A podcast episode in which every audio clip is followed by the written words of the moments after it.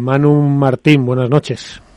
¿Qué tal? Buenas noches a todos. Pues muy bien. Manu Martín es otro que no es youtuber, porque es entrenador y muy conocedor del tema. Pero claro, ya decir que no es youtuber, Manu, casi, casi, casi, vamos, ya. Lo que pasa es que no, te veo yendo tan Andorra, como el Rubius. no, que va. Pero, pero, sí, que, eh, sí que tengo que seguir diciendo que no soy youtuber, porque, macho, a veces me utilizan el Manu youtuber como con sentido peyorativo. Así que me quedo con entrenador dentro de lo que pueda. Eso es porque no, eso es porque te, ¿sabes qué pasa, Manu? Que, que habrá muchos que te habrán conocido por, por YouTube antes que por lo otro. Y entonces, claro, ahora cámbiales la historia, ¿no? Y diles, oye, que yo llevo aquí más años que la tela en una pista y pegándome con todos y aprendiendo y cometiendo errores y con éxitos y número uno del mundo y ahora dos y ahora tres y ahora tal. Pero claro, esto es así. Esto hemos estado hablando antes de ello. Esto funciona así. Y, y ahora peleate tú con los que te han conocido por ahí, que eres la más de simpático todos los días, que les pones vídeos que les molan, que te están haciendo una pala, que ya, yo voy a decir, por favor, votad por la pala roja, Votad por la pala roja. eso, les pedía yo, por Dios, que salga roja. Porque Manu les dice que pueden votar la que quieran, pero luego les dice que, hombre, que si es roja, pero mejor, ¿sabes? Si ya tienes peticiones y todo, además de la pala. Nada, es una cosa de locos, sí, sí, sí, una, una, locura. La verdad que no esperaba yo que, fuese a haber tantas peticiones. O sea, no, vamos, que no, no voy a tener suficiente, pero a ver, estoy hablando con Bulpadre a ver qué hacemos. Esto refuerza que a lo mejor eres muy youtuber, más de lo que te gustaría. Bueno, si acabo en Andorra, entonces vale, es como lo de, lo de YouTube. De momento, macho, de Fuenlabrada y viviendo en Madrid. yo para llevarte, yo si te vas a Andorra como el Rubius, para llevarte las maletas me tienes para lo que sea, ¿eh? Claro que sí, me faltaría más. Y a Iván también, por aquello de, que nos tienen que invitar a comer. Y que, Iván se parece a Iván y el nombre casi, oye, ahí, ahí, estaría el tema. Oye, eh, Manu, vamos a ver, eh, te voy a, te, voy a prescindir de tus servicios de nuevo. Hoy tengo dos tareas para ti. La primera, eh, necesito que analicemos la pareja de Tapia y, Lima y la otra es que desde tu punto de vista, siendo complicado para ti, porque llevas muchos años con Alejandra Salazar, has estado muchos años con ella, eh, ¿cuál sería la, segunda pareja un poco que más aprietos las puede poner? Eh, y vamos a ver si con la voz del experto, por, por, argumentos, porque nosotros aquí hemos estado hablando un poco en función de nuestras sensaciones, nuestras querencias o lo que sea, ¿no? Pero, o el pasado, pero, pero por cualquiera de las dos puedes empezar, la que quieras. Bueno, empiezo por la segunda, que me, me pilla más en casa. Más corta. Em, a ver, yo creo que después eh, las gemelas en principio son las que más experiencia tienen pero yo tengo ganas de ver en, en acción a, Lucía Sainz y a, y a Beita. Porque, a ver, Beita, su trayectoria va hacia arriba. Lucía ya, ya venía jugando muy bien. Lucía tuvo ahí un, año, dos años, año y medio, tampoco dos años. Han tenido año y medio que yo no la he visto rendir a su nivel.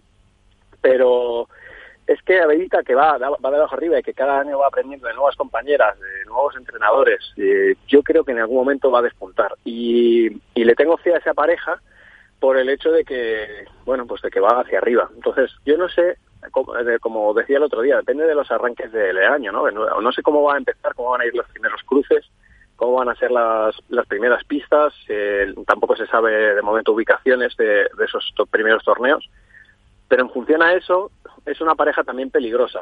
Eh, como tal, pues hombre, las gemes sobre el papel deben ser más fuertes, pero vamos a ver, también el año pasado las gemelas han dependido mucho de ellas mismas, como siempre dice Jorge, ¿no? Y, de cómo está Mapi, eh, al final Majo más o menos está regular, pero Mapi venía de menos a más. Yo creo que esa es una pareja que, que puede darle bastante quebradero de cabeza y que va a estar ahí también ahí peleando. Sí, porque por juego, así sobre el papel, ¿no? Por, por, por empaste de juego, o por que luego, claro, el empaste es otra cosa, pero por estructura de juego, ¿quién es esa pareja que les gane o no? Más complicado se lo va a poner siempre a, Gemma y Alejandra, que ya hemos admitido que son las que son las favoritas totales. Sí, a ver, en principio las gemelas lo que tienen es mucho ganado porque no tienen nada. es la pareja que se mantiene y además juegan un huevo. Entonces, si están finas, es que si están finas las gemelas, eh, son muy son muy fuertes. Es verdad que después de la lesión de Mapi ellos han tenido ya, ya tenían ahí algunos altibajos, pero pero con la lesión de Mapi pues se agravó un poco más. Pero sobre el papel yo te digo las gemes, pero les tengo les tengo puesto fe a, Lucía y a, Beita que creo que este año pueden estar muy fuertes. Yo creo que pueden hacer grandes cosas.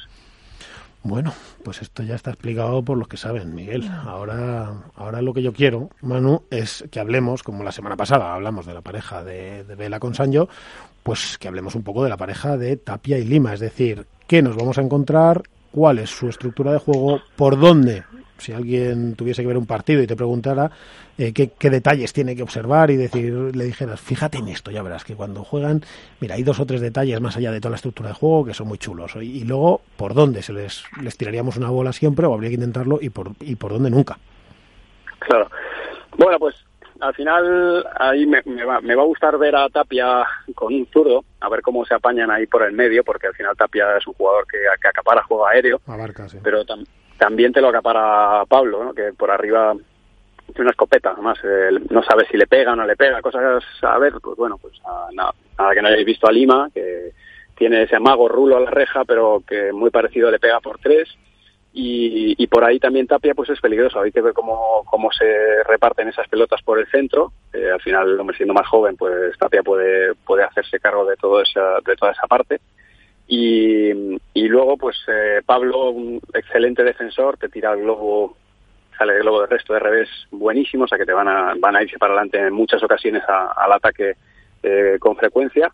Y, y lo, o sea, a mí lo que me gusta de esa pareja es, por supuesto, lo, que ya sabemos de Pablo, que salvo momentos puntuales de la temporada pasada es un tío muy regular, que la verdad que tuvo mala suerte con, pues con lesiones, con COVID que pasó después y yo creo que le pasó un poco de factura. Estoy seguro de que esta temporada lo, lo va a hacer mejor y un Tapia que va abajo arriba porque cada año que, que cada año que nos, nos saca cosas nuevas, ¿no? Tiene una capacidad de, de, aprender este chico que no sabe muy bien dónde termina. Entonces yo creo que este año Tapia se consolida, ya se consolidó el año pasado, ¿no? Pero, pero un poco ahí como a la sombra de, de, Vela. Yo creo que este año va, va a sacar pecho y, y, vamos a ver un Tapia más maduro, ¿no?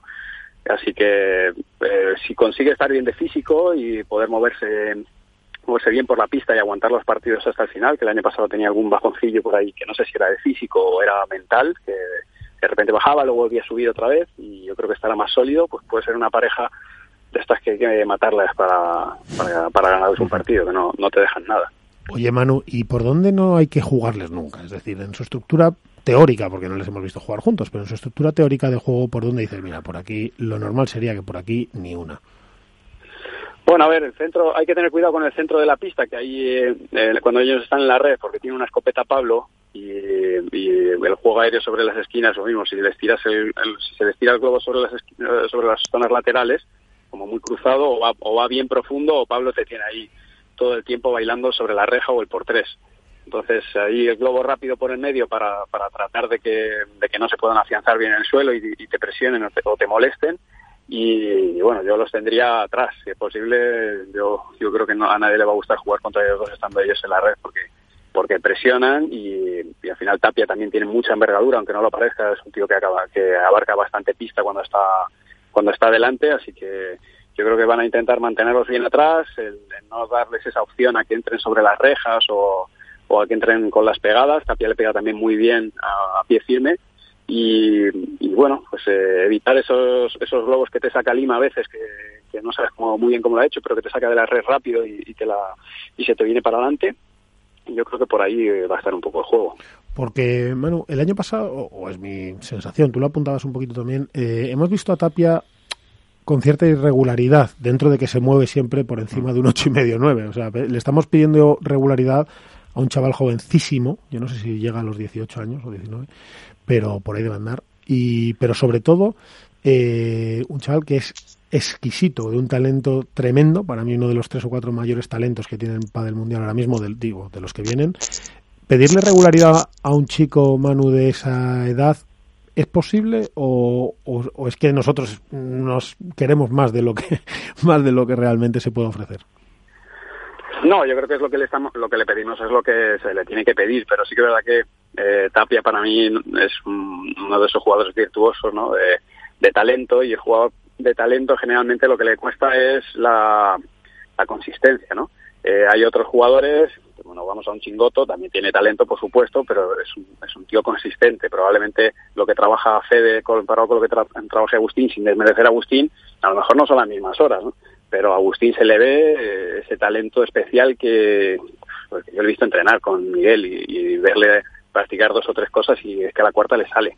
Entonces es un tío súper habilidoso y bueno, pues eh, cuando tienes tanta habilidad y cuando sabes hacer tantas cosas es muy difícil hacerlas todas bien. Es que sepas hacer tres cosas bien, es que este, este chico sabe hacer muchas cosas bien. Entonces, bueno, es un poco lo normal. Esto sumado a un montón de cosas extras que no se ve, pero por detrás tienes, estás jugando con un Velasteguín, que si te pasa a la derecha, que si no, que si ahora ganas un torneo y ahora ya tienes expectativas de que, de que ostras, que, no es que estés haciendo unos resultados, es que estás ganando torneos. Entonces, bueno, por detrás hay un montón de otras cosas, eh, aparte de las personales, que, que, hacen que sea muy difícil mantener la regularidad, más allá de todas las características psicológicas ¿no? que tienen los jugadores. Sí. Y además, efectivamente, cuando hablamos de un chaval con mm. un talento tan impresionante, pues claro, pedirle, parece que siempre queremos que haga highlights en cada, cada, cada vez que toca la bola, ¿no?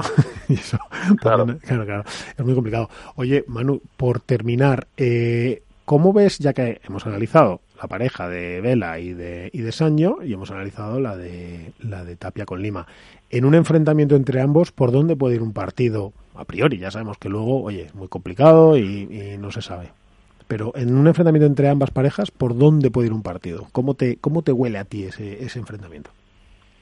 Es un partido chulo porque, porque hay que ver, yo creo que, que Lima y, y Agustín van a, ir, van a ir por delante, van a intentar mantenerse en la red y hay que ver si, si la defensa de Sancho y de Vela los neutraliza, ¿no? Si consigue cerrarles las puertas de todo lo que quieran proponer y, jugar a, y aprovechar los contragolpes. Yo creo que, pese a que lo normal es que un, un, pues un, un a intentar que el partido sea rápido, yo creo que esos partidos van a, van a pasar más por el aprovechar los momentos, eh, por jugar por esas jugadas al contragolpe donde puedan hacerse cargo de los errores de los rivales. Y, yo lo veo más enfocado a un, a un, juego más consistente del lado de Sancho y de, y de Vela y a un juego eh, más firme o, buscando un poquito más de, de, definición por el lado de, Lima y de, y de Tapia y ahí pues entrarán en juego muchas otras cosas como las condiciones de la pista donde se esté jugando, obviamente el día que tengan cada uno de ellos, pero, pero ahí es donde el factor circunstancial de dónde se juega la altitud y, cuánto sale la moqueta, pues te puede hacer decantar el partido para un lado o para el otro. Oye, Manu, porque ahora que estábamos hablando de esto y que lo has nombrado varias veces, eh, ¿no tienes la impresión, yo por lo menos algunas veces sí, de que Lima podría animarse a pegarle a la bola más veces de lo que lo hace? Sí, eh, eh, de hecho, él en el pasado eh, era algo que hacía todo el tiempo, o sea, en el pasado le pegaba, pero yo no sé, es eso, al final hay que, conocer el entorno del jugador desde dentro, no, no sabes si tiene lesión y no lo ha dicho, porque obviamente hay veces que los jugadores están lesionados y, no lo cuentan. Puede ser que problema de eso, de lesión, o de que la pista lógicamente sale menos que en otras temporadas, y tengas miedo porque ya la gente ya, no te sale solo por la puerta, sino que además salen por la puerta y te contragolpean y no la recuperas. Eh, que puedas haber tenido a lo mejor que, físicamente no te encuentres tan bien porque pues eso lesiones pues, es que yo a veces le he visto como cohibido es Manu. disciplinado que hace lo que le dicen. Yo creo que es más disciplina que otra cosa porque si él pudiera yo a lo mejor no sé yo no soy técnico igual Manu tiene esa esa visión no pero yo creo que lo que tú dices Manu antes pegaba mm, eh, Lima todo lo que venía por arriba. Yo creo que ahora es tan disciplinado y tan eh, trabajador en, cuestión de equipo que si le dice el entrenador no pegues, no pegues, a no ser que la tengas muy clara y juégatela al rulo, esa la reja que hace mucho más daño, yo creo que es disciplina. Creo que Pablo es uno de los tíos que más, más caso hace a los coach. Y por cierto, mano, yo te quería preguntar una cosita, igual tú lo sabes. El otro día vi una foto de Horacio Álvarez Clemente con Lima y Tapia entrenando en Madrid. Lima vive en Bilbao y Tapia vive en Barcelona y van a, se juntan a entrenar en Madrid pues vaya locura. o, no sé, lo que van a entrar en Madrid, se van a ir a Bilbao. ¿El qué, Manu? Que, que, fíjate lo que lo que a entrenar con Horacio para hacer eh, tantísimos kilómetros con tal de estar bajo las órdenes de, de, Horacio Álvarez Clemente, sí, es que estamos hablando de uno de los grandísimos maestros. Sí, sí, estoy hablando de uno de los grandes, por eso te digo que fíjate la cantidad de kilómetros tanto que tiene que hacer Pablo Lima, que son 400 a Madrid de Bilbao, y un avión de, de, Lima a, vamos, de Tapia a, Madrid, hotel de esos dos señores esos días que están entrenando allí y luego volver. O sea que me parece una apuesta realmente eh, fuerte el que se dediquen a, mire, yo no sé, pues vamos a quedar esta semana en Barcelona. Esta semana quedamos en Bilbao. No, no, a Madrid, a casa de Horacio. Sí, pero eso, hombre, si Horacio les va a llevar. Estará hablado. Es decir, yo creo que Horacio se le puede complicar un poco más viajar entre, eh, entre semanas, conociendo un poco la, eh, toda la tarea que tiene, que es mucha, y, estar hablado. Manu, cuando tienes una situación como esta, en la que tienes dos jugadores fuera, etcétera, es importante, o sea, cómo se trabaja la, esa cohesión de la, o sea, no se diluye un poco ese día a día cuando estás entrenando con tu compañero a muerte, te ves cada día, etcétera, etcétera. Eh, ¿Cómo se trabaja todo este tema? Bueno, a ver, eh, esto es una, es algo que es coyuntural y bueno, pues que hay que hacer, pero sí que es verdad que la comunicación, el mediar, al final necesitas equipo de trabajo en, cada una de las dos ciudades y, es verdad que hay una es débil esto en, algunos momentos y, es importante esa comunicación y el llevar las cosas bien, porque en algunos momentos pues surgen surgen problemas, ¿no? Porque claro, es como ah, puede parecer que uno de los dos equipos no está dando el 100% en, en algunos casos. cuando siempre hay siempre le echamos la culpa al de al lado. Sí, cuando se pierde un partido empiezan las dudas, ¿no? Claro. Entonces es mucho más fácil si hay dos equipos. Y aquí en este caso pues a veces lo hay, ¿no? Está el equipo de trabajo de una ciudad y el equipo de trabajo de otra. Y, hay cierta, en alguna, cuando todo va bien no pasa nada, pero es verdad que se vuelve todo más complicado. Así que la comunicación es importantísima, el hacer las cosas de manera eh, que quede muy claro eh, los objetivos, quién, quién lidera el equipo, quién es, cómo es la estructura y las responsabilidades del equipo de trabajo porque, pues bueno, ya os digo, cuando todo está bien nadie se queja, no hay ningún problema, pero cuando surgen complicaciones, pues al final se buscan fantasmas en cualquier lugar, ¿no? Entonces se hace más complicado ahí. En cada rincón. Oye, Manu, eh, te voy a, no te voy a robar mucho más tiempo, pero tengo un par de cuestiones rápidas. Eh, la primera, aquí hemos estado teorizando acerca de qué debería ser lo lógico, de, de cuántas pruebas debería tener World del Tour este año no tengo ni idea si tienes tú más información o no, que los entrenadores soléis tener alguna, pero no, no son lo que es más lo que oís y, posibilidades que otra cosa. Nosotros decíamos que tenía sentido que se produjera en este año diferente de, de tenemos pandemia, pero hay una gestión distinta de la pandemia, más, más, bueno, hemos avanzado en ella.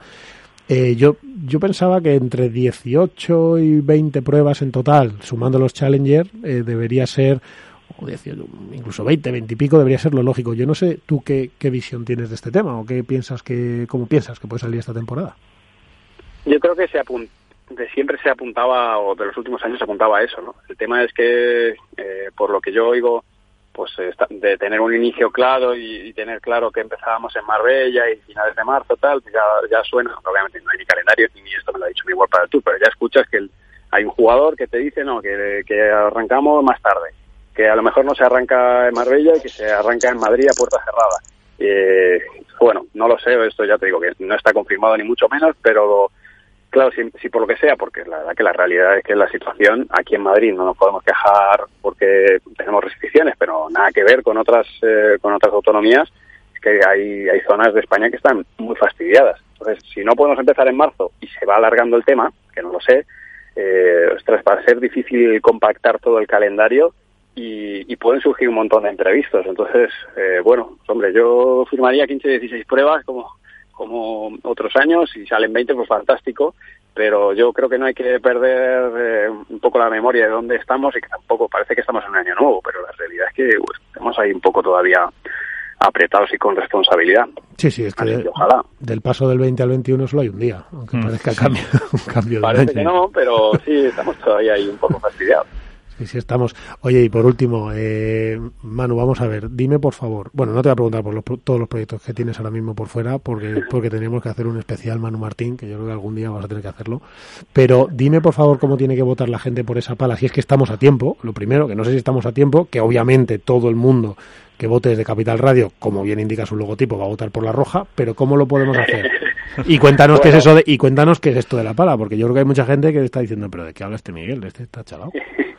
Bueno, la verdad que ya terminó la votación, aunque bueno, puede ah. obviamente, pero pero ya terminó y ahora lo que tendrán que hacer es, es hacer la reserva porque porque me temo que no va a haber suficientes para todos. Pero bueno, lo que hemos hecho es una edición especial de Bull Paddle, eh, edición Mejora tu Paddle, y lo que hice es, eh, bueno, pues diseñarla con, con la gente de mi, de, mi canal de YouTube. Así que ahí han votado a la gente como querían que fuera su pala perfecta. Y, eso ha salido, y ha salido bien eso, es decir, la gente aportando aquí y allá está, no sé qué, y ha salido bien la pala, ¿no?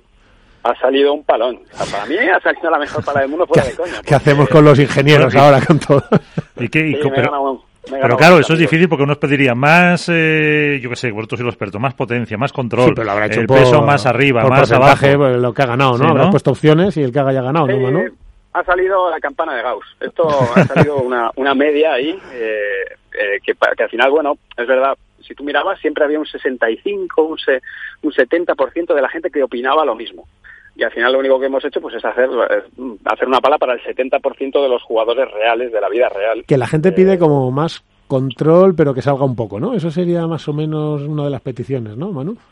Sí, es la típica pala que dice, bueno, a lo mejor a, ti te gustaría que saliese un poquito más o que saliese un poquito menos, pero te vale. O sea, que, que te gusta, no es decir, ostras, qué asco, esto no me gusta nada.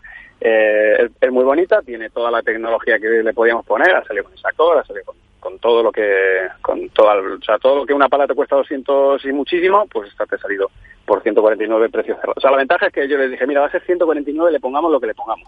Ahora, elegí libremente. Yo digo, joder, si me voy a comprar un coche y me dijeran esto, yo sería feliz. Así que, bueno, yo creo que ha salido una cosa chula y sobre todo, pues que es nuestra, ¿no? Es, de la gente que me sigue ahí en, las redes sociales, pues es una pala de la comunidad. ¿Y dónde se hace? vamos a tener para todos, pero... ¿Y, dónde se hace esa reserva? Eh, voy a sacar una, hemos creado una landing, en breve lo haré a través de arroba manumartin83 en Instagram y en YouTube, y, y eh, bueno, pues habrá 500, a lo mejor conseguimos alguna más, pero bueno, habrá que estar ahí un poco atento a la, a la pre-reserva, habrá una pre-reserva y, bueno, ya sabes lo que es crear una pala tarda bastante tiempo, a ver si en mes y medio, dos meses ya están, ya están aquí. Pues sí, una landing, para los que nos escuchan, es un sitio donde cuando le das clic, donde lo hayas visto, pues te lleva a otra página donde ya puedes hacer la reserva, o sea que es un clic y la tienes. Manu, sí, ya está. Yo espero que no hayas cambiado los, todos los con todo esto no, no hayas cambiado todos los procesos de fabricación de palas y de porque los ingenieros te van a matar y te van a correr a gorrazos. Ya, ya lo sé. Pero te digo una cosa que la gente se alarmaba. Mira, estoy, estamos utilizando una tecnología que ya los ya está amortizada, ya los ingenieros ya trabajaron en su día y eh, estamos haciendo una pala en el 2021 con la tecnología del 2020, o sea que tampoco es bueno. No, no hemos inventado nada, los padeleros y padeleras ahí de, de Mejora tu Padel. Solamente ¿Y se llama Pala Mejora tu Padel? ¿Pala Manu Martín? Es la MM1 Pro. Es la MM1. fíjate, fíjate lo de uno. Fíjate lo de uno que ya te está diciendo que el año que viene más. En el 22 la 2. Eso es bicho. sí, señor. Oye, es que intento vender alguna también. Oye, eh, pero claro, no tengo esa llegada, porque es que la pegada de Manu es muy heavy. Oye, Manu, la semana que viene te vienes por aquí y que tenemos que analizar la, la pareja de Paquito y, ya también nos vamos a meter con alguna de las chicas. O sea que ya vamos a hacer también un desglose de las gemelas. Así que la semana que viene Paquito y, y, con Dinero y gemelas. ¿eh? Vale, perfecto. Muchos deberes. Y aquí te espero y, nada, te seguimos ahí por todos lados y, deja de inventar cosas que cualquier día, cualquier día cambias el paradigma del pádel. No, ojalá que vaya, vaya. va bien la cosa, no, no, no es necesario. Bueno, entrenador, buenas noches. Un abrazo fuerte. Gracias, Manu. Un abrazo fuerte.